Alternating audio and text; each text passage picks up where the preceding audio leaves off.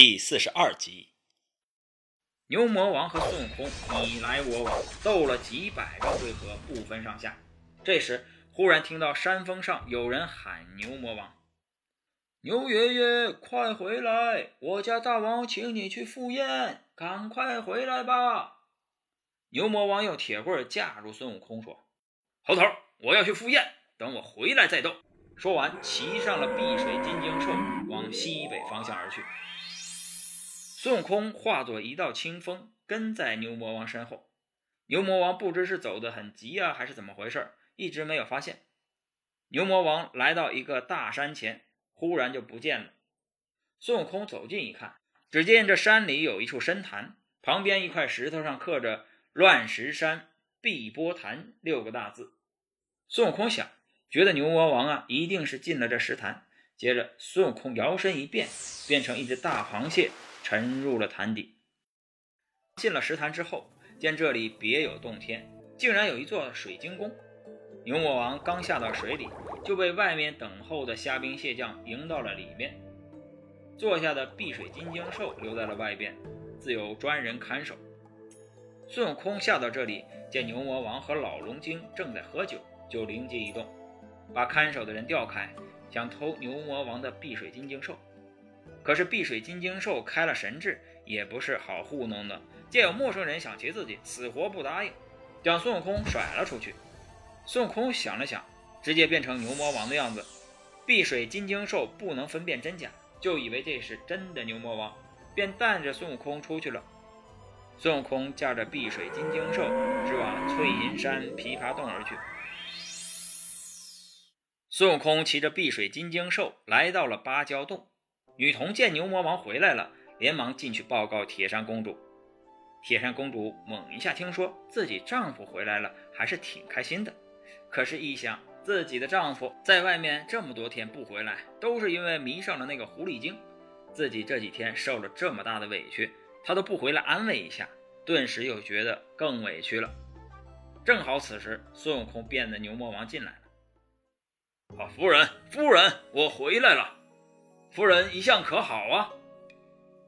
铁扇公主说：“哼，大王宠幸新欢，哪里还管我的死活？”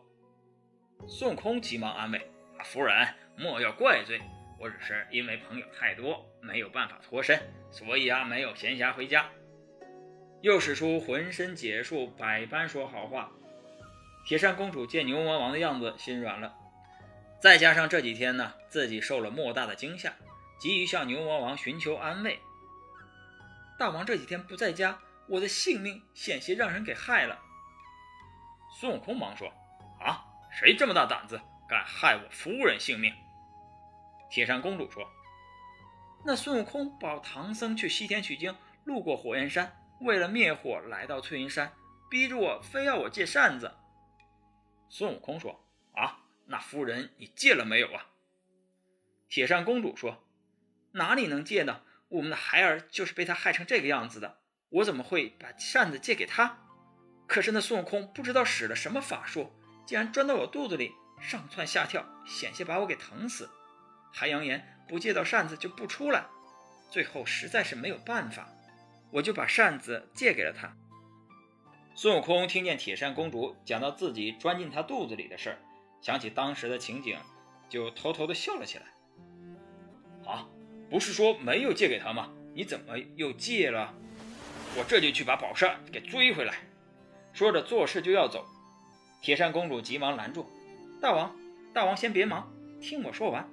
我借给他的乃是一把假扇子。”孙悟空夸赞铁扇公主：“好，好，好，夫人请坐。夫人真是计谋多端呐。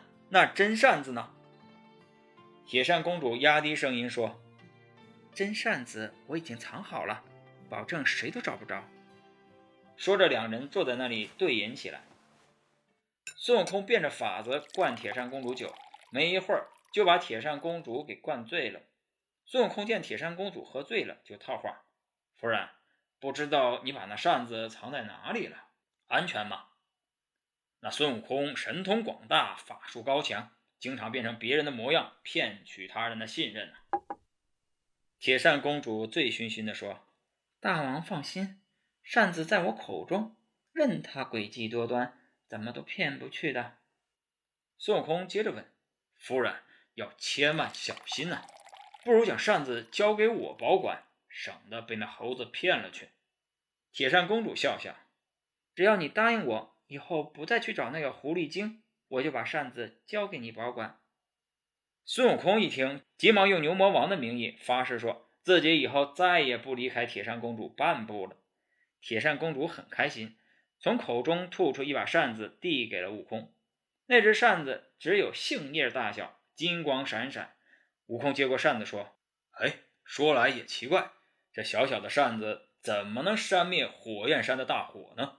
铁扇公主一时高兴，忘了分辨真假。大王，你开家这么久，想必是在外面玩的太开心了，怎么连自家宝贝的秘密都忘了？接着把宝贝变大的口诀说了一遍。夫君，我告诉你的诀窍，你可记住了吗？孙悟空牢记在心里，又把宝扇含在了口中，一抹脸变出了本相。铁扇公主本以为这是自家夫君，因此举止很亲密。现在见是孙悟空，顿时吓得酒也醒了，又想起自己刚才做的蠢事，觉得没脸见人了，也顾不上自己宝贝儿被孙悟空骗走了，又气又羞。一屁股坐在地上，掩面哭泣。哎呀，羞死人了，气死我了！又大骂孙悟空。孙悟空本来还在看好戏，忽然听见牛魔王喊夫人，就急忙转身出了芭蕉洞。再说牛魔王喝完酒出来，不见了碧水金睛兽，心里还很奇怪，大骂偷自己坐骑的小贼。又一想，孙悟空今天刚刚来过，这猴子十分的狡猾。说不定就是他偷走了自己的坐骑，又拐回来骗自己的妻子。想到这一点，牛魔王连忙纵身赶回了芭蕉洞。孙悟空见真的牛魔王来了，自己也不想再起冲突，还是早点把火灭了，护送师傅过了火焰山要紧。因此啊，直接遁走了。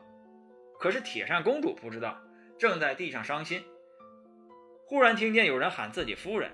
还以为是孙悟空那个猴子又来骗自己，怒火冲天，直接拔出挂在床沿上的宝剑，向牛魔王刺去。牛魔王匆匆忙忙赶来提醒自己的夫人不要上当，结果迎面却被夫人砍了几剑，十分的郁闷。夫人，夫人，是我呀，你这是为何？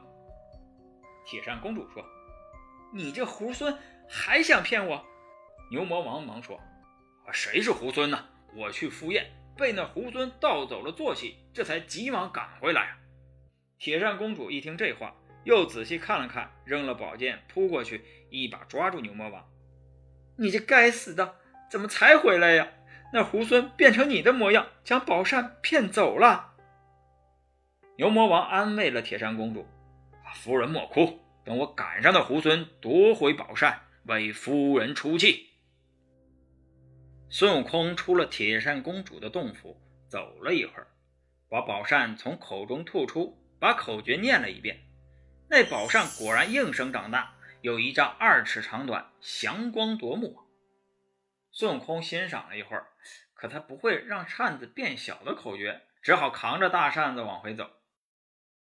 这边唐僧等得很着急，忽然间又想起一件事来：土地，不知那牛魔王法力如何呀？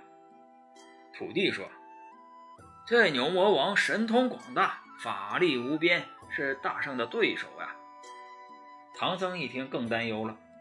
悟空去了这么久还不回来，想必是与那牛魔王打斗半日难以脱身。